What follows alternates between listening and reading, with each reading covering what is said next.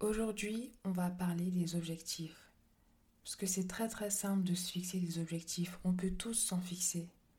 Ce qui est plus complexe par contre, c'est déjà de se fixer les bons objectifs, de les atteindre, mais surtout d'avoir la bonne méthode pour les atteindre. Parce que souvent, on se fixe un objectif, on a en tête le plan exact qu'on doit suivre, on a des paliers également intermédiaires à atteindre dans un certain temps, mais il arrive parfois qu'on n'arrive pas à atteindre ces paliers, peut-être euh, parce qu'ils étaient un peu trop ambitieux, parce qu'on a procrastiné ou pour toute autre raison. Et quand on n'atteint pas ces tout premiers paliers, il y a déjà une sorte de frustration qui émane en nous parce qu'elle engendre le report de l'objectif final en question. Et quand on reporte l'objectif, on peut se dire Ah, ben j'ai le temps. Donc il y a une autre forme de procrastination qui arrive. Et parfois, ça mène malheureusement à l'abandon de cet objectif. Et par rapport à cette notion d'objectif en général, j'ai lu un livre qui a totalement changé ma perception sur le sujet.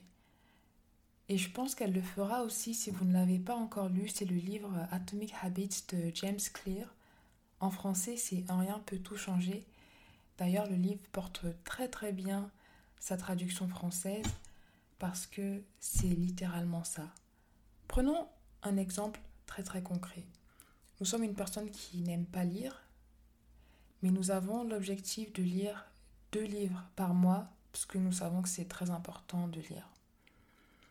Quand on se dit qu'il faut qu'on lise deux livres par mois, on sera satisfait uniquement à la fin du mois après avoir lu les deux livres.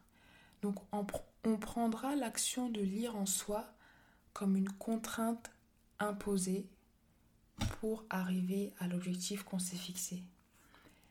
Et l'approche des habitudes, elle serait de se dire, au lieu de me dire que je vais lire deux livres par mois, je vais lire un peu tous les jours. Et ce qui est bien, c'est que, en fait, c'est le fait de, sectionner un grand objectif en tout petits micro-objectifs. Et là aussi, il y a certaines euh, choses à prendre en compte pour favoriser euh, ces habitudes. Déjà, il faudrait qu'elles puissent être visibles donc euh, pour l'exemple du livre, ce serait d'avoir euh, le livre euh, à disposition, près de nous et visible quand on veut le lire. Il faut aussi que l'objectif, l'habitude, pardon, soit visible et facile à réaliser. Donc pour le cas du livre, ça ne sert à rien de se dire je vais lire 10 livres par jour, surtout si 10, je vais lire pardon 10 pages par jour, surtout si on n'aime pas lire à la base, parce qu'on sera facilement très rapidement euh, saoulé et on va facilement abandonner. Mais c'est plutôt de se dire que je vais lire une page par jour et ne pas négliger cette page qu'on lit par jour. Parce que c'est dans cet état d'esprit de se dire qu'une évolution de 1%, c'est mieux qu'aucune évolution. C'est l'accumulation des gouttes d'eau qui forment l'océan.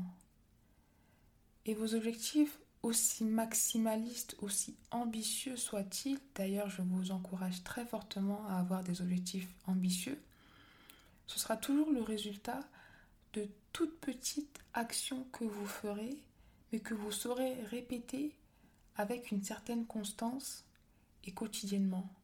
Parce que même si de jour en jour vous ne verrez pas forcément l'évolution, si vous commencez à avoir ces habitudes et que vous les respectez, vous verrez que deux mois plus tard, quand vous regarderez derrière, vous vous direz Ah oui, je vois vraiment toute cette évolution. En tout cas, c'est la réflexion du jour. Je vais vous mettre le lien du livre en description. N'hésitez pas à me dire ce que vous en pensez, si vous l'avez lu.